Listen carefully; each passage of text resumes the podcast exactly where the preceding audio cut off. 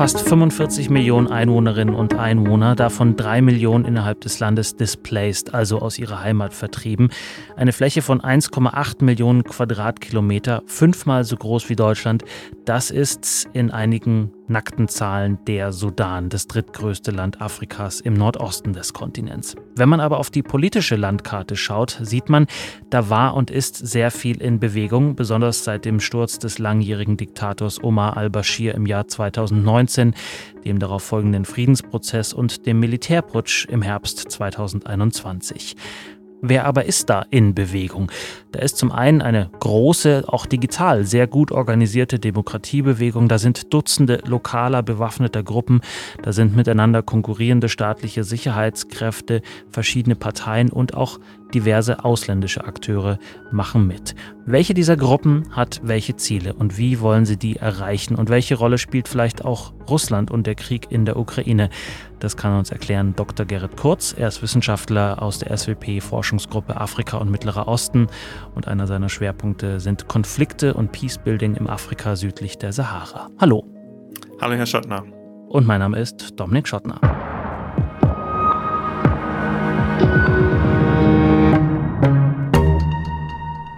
Herr Kurz, Sie waren vor wenigen Monaten noch im Sudan. Wie würden Sie denn die Lage vor Ort beschreiben? Ja, es ist eigentlich eine Lage, die von laufender Unsicherheit geprägt ist. Das merkt man vor Ort, das merkt man aber auch in der ständigen Beobachtung der Situation. Ähm, es gibt regelmäßig weiterhin Demonstrationen der Demokratiebewegung äh, gegen äh, den Putsch, gegen die Militärherrschaft ähm, also schaue ich dann jeden Tag in den Protestkalender, der online verfügbar ist, ähm, wo sollen diese Proteste stattfinden, wann, weil äh, die Sicherheitskräfte immer noch äh, mit Tränengas, äh, mit äh, Schüssen auch, mit ähm, Wasserwerfern gegen Proteste häufig vorgehen. Und deswegen will man das natürlich dann als äh, ausländischer Forscher eher vermeiden. Ähm, bisher gab es äh, schon über 110 Tote bei diesen äh, äh, Demonstrationen seit dem Putsch letztes Jahr. Mhm. Haben Sie sich denn sicher gefühlt? Ich habe mich soweit sicher gefühlt, weil ich eben diese Orte, wo Demonstrationen stattfinden sollten, weiträumig vermieden habe oder auch zeitweise sozusagen dann mal nicht, nicht rausgegangen bin, ähm, weil mich dann auch viele Kontakte vorher darauf hingewiesen haben, ja, das könnte jetzt ein wichtiger Tag werden, an dem vielleicht besonders große Demonstrationen zu erwarten sind oder vielleicht auch äh, die Sicherheitskräfte besonders stark zuschlagen könnten. Das war dann in dem Fall gar nicht so stark der Fall aber man weiß das halt immer nicht. Was man halt sieht, zum Beispiel, vielleicht auch ein bisschen anschaulicher äh, zu machen, ist, wenn man so durch die Straßen fährt, man sieht häufiger so Steinhaufen auf den Straßen von den Barrikaden, die äh, Demonstranten äh, errichtet haben, um das Militär auch zum Beispiel abzuhalten äh, von bestimmten Vierteln. Aber da sprechen Sie jetzt von der Hauptstadt von Khartoum. Genau. Wie war oder ist denn aktuell die Versorgung mit Lebensmitteln? Das ist äh, im Sudan ja schon sehr lange ein großes Thema. In der Tat, aber ähm, ist es auch so, dass die wirtschaftliche Situation sich stetig verschlechtert. Und das bedeutet eben auch insbesondere die Versorgung mit Lebensmitteln. Derzeit leidet fast ein Viertel der Bevölkerung, äh, knapp 12 Millionen Menschen, unter akuter Nahrungsmittelunsicherheit laut äh, Vereinten Nationen. Das bedeutet, dass ähm, diese Menschen Mahlzeiten auslassen müssen oder zum Beispiel ähm, sowas wie Kühe oder andere landwirtschaftliche Güter verkaufen müssen, von deren Produkten sie sonst äh, leben. Ja, und da leiden sie natürlich unter dem auch Anstieg der, der Weizenpreise äh, global, aber Preise auch für lokal produzierte Hirse, nach der es jetzt mehr Nachfrage gibt, haben sich seit letztem Jahr zum Beispiel verdoppelt. Und das ist natürlich ganz erheblich, äh, wenn Menschen sowieso schon äh, schwierig hatten, vorher genug Mahlzeiten äh, auf den Tisch sozusagen zu bekommen, schaffen sie das jetzt gar nicht mehr. Und das treibt sie dann auch dazu, ihre Heimat zu verlassen und woanders ihr Glück zu suchen? Das ist in Sudan tatsächlich weniger oft äh, der Fall. Ähm, wir sehen es ja auch in anderen Ländern, dass besonders arme Menschen eigentlich gerade nicht ähm, auch grenzüberschreitend ihr, ihr Land verlassen, also zu Geflüchteten werden, weil sie sich das gar nicht leisten können. Also es gibt natürlich interne äh, Vertreibung, also Sie sprachen das ja auch schon an. Ähm, Die hat allerdings auch sehr viel mit äh, lokalen Konflikten zu tun ähm, und jetzt nicht nur damit, dass ähm, die Preise steigen, weil die Preise steigen im gesamten Land, natürlich in manchen Orten nochmal besonders mehr. Das hat auch mit Dürre und, und Folgen des Klimawandels zu tun. Hm. Vielleicht gehen wir noch mal ein paar Schritte zurück für alle, die jetzt wie Sie mit dem Sudan jetzt nicht jeden Tag zu tun haben. Ich habe es eingangs erwähnt, 2019 wurde Omar al-Bashir gestürzt, nach 30 Jahren an der Macht. Zu dem Zeitpunkt lag schon zehn Jahre ein Haftbefehl vor vom Internationalen Strafgerichtshof in Den Haag. Was wurde al-Bashir denn vorgeworfen? Äh, ihm wurde vorgeworfen, für die Massenverbrechen in Darfur ähm, an führender Stelle eben als Präsident verantwortlich zu sein. Konkret wurde er wegen Verbrechen gegen die Menschlichkeit und auch Völkermord angeklagt. Mhm. Für alle, die auch zwar den Begriff Darfur noch irgendwie im Hinterkopf haben, aber auch nicht mehr genau wissen, was da los war. Was ähm, hat Bashir da äh, befohlen oder soll befohlen haben? Ähm, die genaue Rolle, die er da äh, gespielt hat und welche Verantwortlichkeit er hat, das muss dann, dann hoffentlich tatsächlich dann mal ein, ein Gericht äh, feststellen. Aber worum es geht, ist, äh, es geht um den äh, Bürgerkrieg in, in Darfur, der äh, seinen Höhepunkt 2003, 2004 fand. Äh, es gab eigentlich schon ähm, jahrzehntelang Marginalisierung dieser Regionen im Westen Sudans an der Grenze zu Tschad. Ähm, und als es sozusagen schlimmer wurde, gründeten sich eben auch Selbstverteidigungseinheiten, die dann zu Rebellengruppen äh, wurden. Nominell gegen diese Rebellengruppen richtete sich dann ein, eine Aufstandsbekämpfung der Regierung. Die war sozusagen befohlen, dann natürlich auch an der Spitze vom, vom Präsidenten Bashir. Dazu nutzte er allerdings nicht nur die äh, regulären Streitkräfte, sondern äh, zu großen Teilen eben auch irreguläre Milizen, die äh, auch schon Vorgängerregierungen bewaffnet hatten. Ähm, und diese griffen dann häufig die Zivilbevölkerung an, weil sie die eben der Sympathie mit den Rebellengruppen äh, bezichtigten oder generell auch Terror verüben wollten. Mhm. Ja, also mehrere hunderttausend Menschen, äh, so genau weiß man das tatsächlich bis heute nicht, sollen allein in dieser Phase des äh, Krieges äh, ums Leben gekommen sein. Und wie ging es dann nach dem Sturz Bashirs im Jahr 2019 weiter? Wurde das Land befriedet im Großen oder ähm, welchen, welcher Prozess ging da los? Also es gab ja breite Demonstrationen äh, im Land. Oh, äh, seit Dezember 2018 und im April 2019 stürzte dann das Militär äh, Bashir. Äh, das ist wichtig äh, zu betonen, dass es zwar, dass dieses Zusammenwirken gab von Protestbewegung und Militär. Und auch erstmal versuchte dann für einige Monate äh, das Militär allein an der Macht zu bleiben. Das Militär gründete einen äh, militärischen Übergangsrat und sagte, ja, wir werden dann äh, bald Wahlen durchführen. Das reichte aber äh, den Demonstrantinnen und Demonstranten nicht. Ähm, sie bildeten eine Sitzblockade vor dem Hauptquartier des Militärs in Khartoum und ähm, ließen sozusagen nicht locker das Militär bzw. Sicherheitskräfte wollten das irgendwann nicht mehr mit anschauen und äh, schlugen dieses äh, Protestcamp äh, sehr blutig nieder oder äh, ja, ver ver vernichteten es. Äh, dabei kamen über 100 Menschen äh, ums Leben.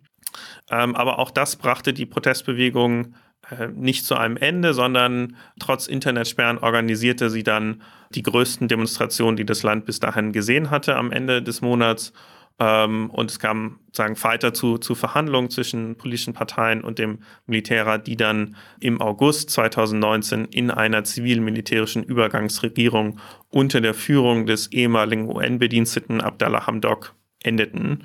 Und das war sozusagen die Phase zwischen August 2019 bis eben jetzt Oktober 2021 der Übergangsphase hin zu einer Demokratie oder einer demokratischen Regierungsform, äh, in der sich Sudan befand, bis das Militär die Macht wieder ganz übernahm. Mhm. Und in diese Phase fiel ja auch ein Friedensabkommen. Ganz genau. Äh, eine der wichtigsten Aufgaben der Übergangsregierung war, ähm, Friedensverhandlungen aufzunehmen mit bewaffneten Gruppen. Ähm, das Niveau des Krieges war zwar zu dem Zeitpunkt schon längst nicht mehr das, wie es noch vor 15 Jahren gewesen war, aber es gab eben noch in vielen Landesteilen, nicht nur in Darfur, äh, bewaffnete Gruppen und äh, die sollten eingebunden werden.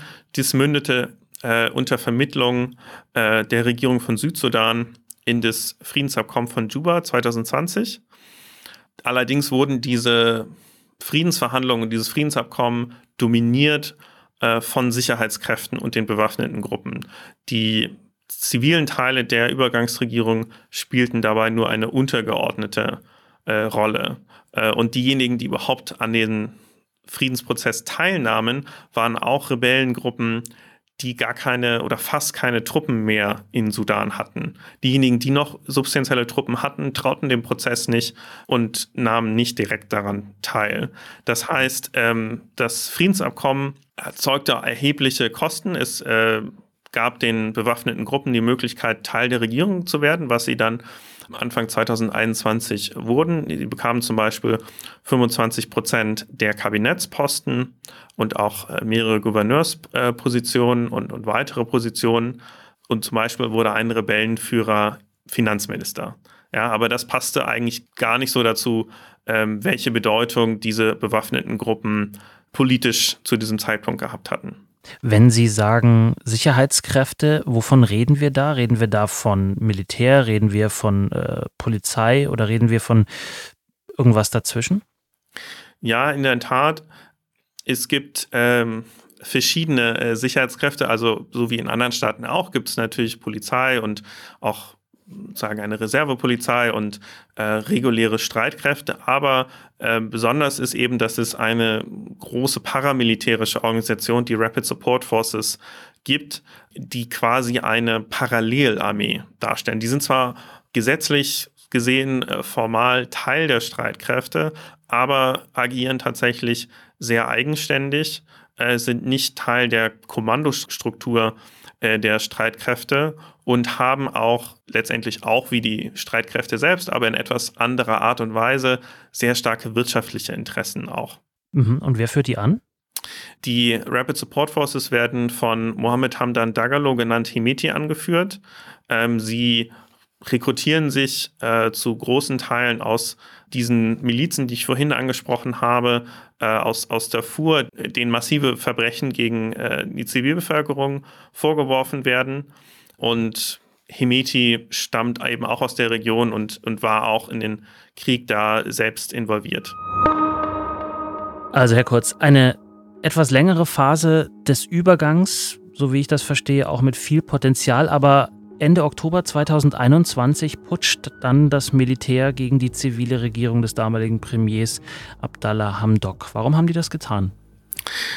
Man muss sagen, dass diese Möglichkeit eines Militärputsches von Anfang an da war, äh, seit Beginn der Übergangszeit, weil es halt ein Kompromiss war zwischen zivilen Parteien und Militärsektor und sozusagen in den über, in dem Übergangsprozess angelegt waren bestimmte Reformen, ähm, es ging um Aufarbeitung von Verbrechen, auch äh, das Massaker vom, vom 3. Juni 2019 an, an der Sitzblockade vor dem Hauptquartier zum Beispiel des, des Militärs. Es ging auch darum, dass die zivile Kontrolle über Militärunternehmen äh, vergrößert wird oder es überhaupt eine, eine gibt. Und dagegen gab es eben Widerstand aus dem Sicherheitssektor und je weiter sozusagen diese Prozesse kamen, je weiter die Ermittlungen kamen, je weiter dieser Prozess kam, um die, die Militärunternehmen unter zivile Kontrolle zu bekommen, umso größer war die Furcht, irgendwie jetzt geht es vielleicht ans Eingemachte aus Sicht des Militärs.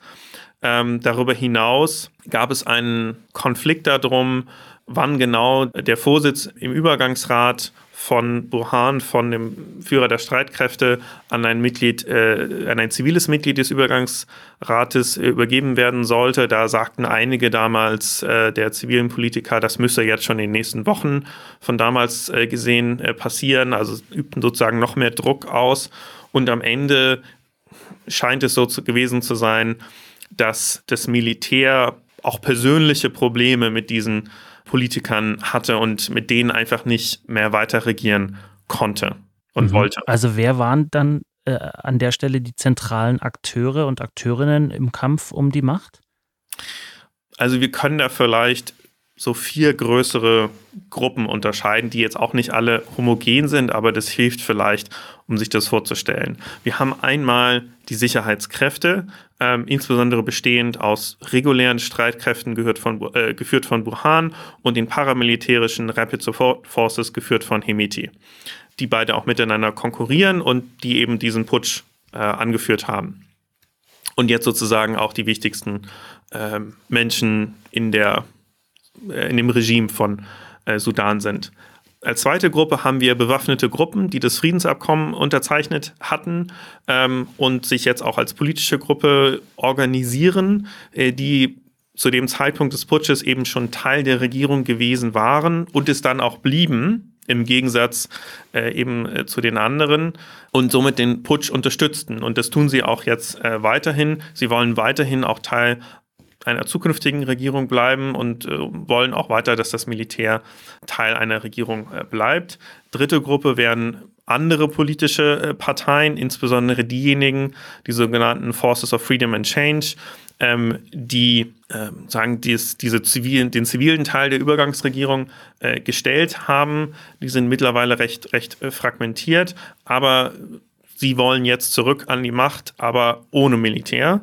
Und viertens gibt es eben die Protestbewegung, äh, die auf der Straße organisiert ist in mehreren tausend Widerstandskomitees, die sich so auf Nachbarschaftsebene im ganzen Land organisieren und äh, auch schon 2018, äh, 2019 der Motor der, der sudanesischen Revolution waren und sich jetzt auch insbesondere seit dem Putsch noch besser vernetzen, auch auf bundesstaatlicher Ebene. Die haben auch schon jetzt mehr und mehr politische Vorstellungen in die Diskussion reingebracht, aber sie haben jetzt keine zentrale Führung, äh, was sie zwar widerstandsfähiger gegen Verhaftungen macht, aber auch schwieriger einzubinden in Verhandlungen, mit die sie auch gar nicht direkt eingebunden sein wollen.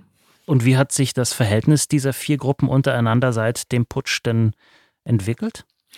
Also die bewaffneten Gruppen sind halt noch näher an die Sicherheitskräfte rangekommen und sagen ganz stark von denen abhängig, weil nur wenn das Militär weiterhin eine tragende Rolle in der Politik spielt, werden sie auch weiterhin sozusagen da etwas zu sagen haben, weil bei Wahlen haben sie voraussichtlich nicht viel zu gewinnen und müssen die quasi als, als Bedrohung sehen.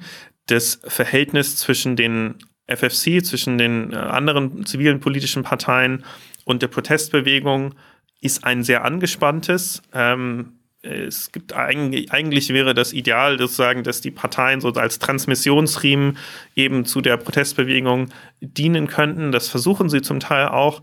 Aber es gibt da sehr viel Misstrauen von Seiten der, der Widerstandskomitees, weil sie die Parteien eben als, als machtversessen äh, ansehen, die nur um ihr eigenes äh, sagen Schicksal äh, interessiert sind. Und äh, was jetzt, glaube ich, ein, auch ein wichtiges Verhältnis für die weiteren Gespräche ist, sein wird, ist eben das Verhältnis zwischen den bewaffneten Gruppen und den politischen Parteien und inwieweit sozusagen die ja weiter miteinander sprechen wollen können und ja sich tatsächlich einigen können ähm, oder einigen müssen von und es diesen Druck von außen gibt, dass alle diese Akteure, alle diese politischen Akteure sozusagen eine neue Regierung bilden sollten.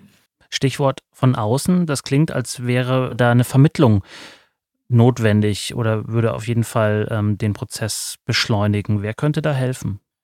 Ja, es gibt im Prinzip seit äh, dem Putsch ähm, jede Menge Vermittlungsbemühungen, auch von sudanesischer äh, Seite. Äh, das äh, darf man immer nicht äh, vergessen.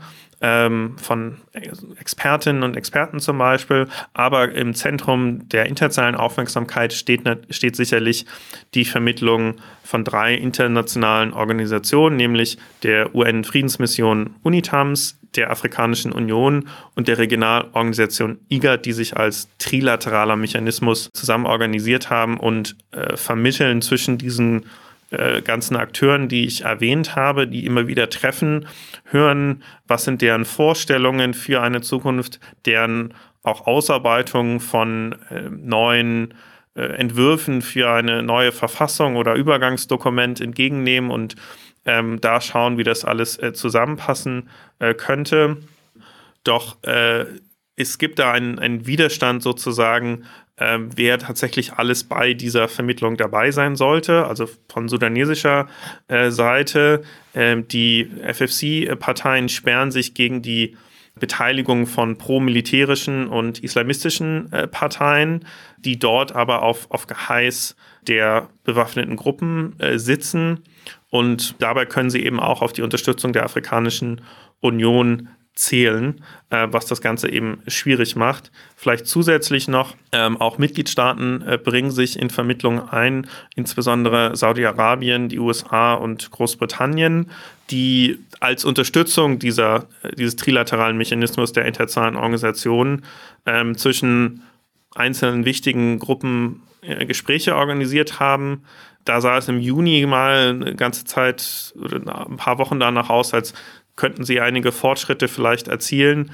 Dann gab es aber wieder eine sehr blutige Niederschlagung einer großen Demonstration äh, in, in Khartoum durch die Sicherheitskräfte und seitdem sind diese äh, Gespräche auch auf, haben auch einen schweren Stand. Mhm. Ich hatte eingangs auch erwähnt, dass der Krieg in der Ukraine Einfluss hat auf das Geschehen im Sudan, dass auch Russland zum Beispiel in Personen von etlichen Wagner-Söldnern vor Ort ist. Welche Rolle spielt das? Ja, also soweit wir das äh, wissen, also äh, das ähm, Agieren der sogenannten Wagner-Gruppe findet ja äh, in der Regel im, im Verborgenen statt und so ist es auch in, in Sudan. Äh, was klar ist, dass ein Tochterunternehmen äh, oder ein Unternehmen, das mit Wagner zusammenhängt, äh, auch schon, schon länger im Goldabbau aktiv ist in, in Sudan oder in der Goldproduktion ähm, und deswegen auch zum Beispiel unter US-Sanktionen steht. Die Wagner-Gruppe äh, und sozusagen deren ja, verbündete Unternehmen haben auch in der Vergangenheit äh, den bereits erwähnten Hemiti bei Desinformationskampagnen unterstützt äh, oder das auch, auch angeboten. Ähm, das, das sehen wir und darüber hinaus gibt es auch Berichte darüber, dass über die Grenze zum Beispiel von der Zentralafrikanischen Republik, wo die Wagner-Präsenz ja sehr stark ist äh, und auch sagen, äh, deutlich äh, klarer vielleicht, ist auch Militärangehörige, offensichtlich militärangehörige Söldner vielleicht äh, bis nach Süddarfur geschafft haben. Herr Kurz, zum Schluss, Sie hatten schon die internationale Gemeinschaft angesprochen. Mich würde aber interessieren, was kann denn die Bundesregierung tun, um möglicherweise diesen Friedensprozess oder die Befriedung des Landes insgesamt noch zu fördern, voranzutreiben? Also ich glaube, ähm, ist es wichtig, dass diese nationale politische Krise natürlich weiterhin gelöst wird, aber auch, dass es einen Fokus auf die Regionen gibt, in denen halt es auch noch ja, bewaffneten Konflikt äh, gibt, beziehungsweise immer wieder Übergriffe auch auf, auf die Zivilbevölkerung. Und dafür ähm, kann Deutschland auch, auch weiterhin, äh, wie das zum Teil auch schon, schon passiert, ähm, Friedensförderungsprojekte der Vereinten Nationen äh, fördern. Äh, Deutschland ist ähm, der größte Geber im UN Peacebuilding Fund, der zum Beispiel in, in, in Darfur tätig ist, aber auch noch mehr Projekte äh, machen äh, könnte. Es wird auch darüber hinaus äh, noch mehr Druck wahrscheinlich äh, brauchen auf die bewaffneten Gruppen und die Sicherheitskräfte.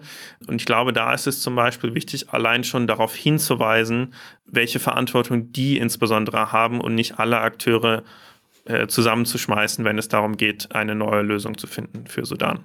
Sind Sie optimistisch, dass das in absehbarer Zeit gelingt? Das bin ich leider nicht, dass das äh, demnächst gelingt. Ich glaube, es ist eher wahrscheinlich, dass die Situation weiter erstmal so anhält. Sie wird nicht ewig so anhalten können, weil das niemandes Interesse ist, auch des, des Militärs nicht. Aber dass wir wieder zu einem Übergangsprozess allein schon von dem Niveau von 2019 zurückkehren oder dass die zivile Seite noch mehr Macht bekäme, was sie will, ähm, das scheint derzeit tatsächlich in weiter Ferne zu liegen sagt Dr. Gerrit Kurz, Wissenschaftler aus der SWP-Forschungsgruppe Afrika und Mittlerer Osten. Mit ihm habe ich über den Sudan gesprochen, der auch drei Jahre nach dem Sturz des ehemaligen Diktators al-Bashir nicht zur Ruhe kommt. Herr Kurz, vielen Dank. Gerne. Und vielen Dank auch Ihnen, liebe Zuhörerinnen und Zuhörer, wenn Sie sich in das Thema noch etwas mehr einlesen wollen. Wir verlinken auf der SWP-Website unter dieser Podcast-Folge einige Artikel zum Thema. Und wenn Sie ohne großes Zutun immer auf dem neuesten Stand bleiben wollen, abonnieren Sie doch einfach unseren SWP-Newsletter oder einen unserer SWP-Social-Media-Kanäle. Da werden Sie auch informiert, wann und wo die neueste Podcast-Folge online geht, zum Beispiel bei Spotify oder in Ihrem Podcatcher. Mein Name ist Dominik Schottner. Bis zum nächsten Mal. Bleiben Sie neugierig.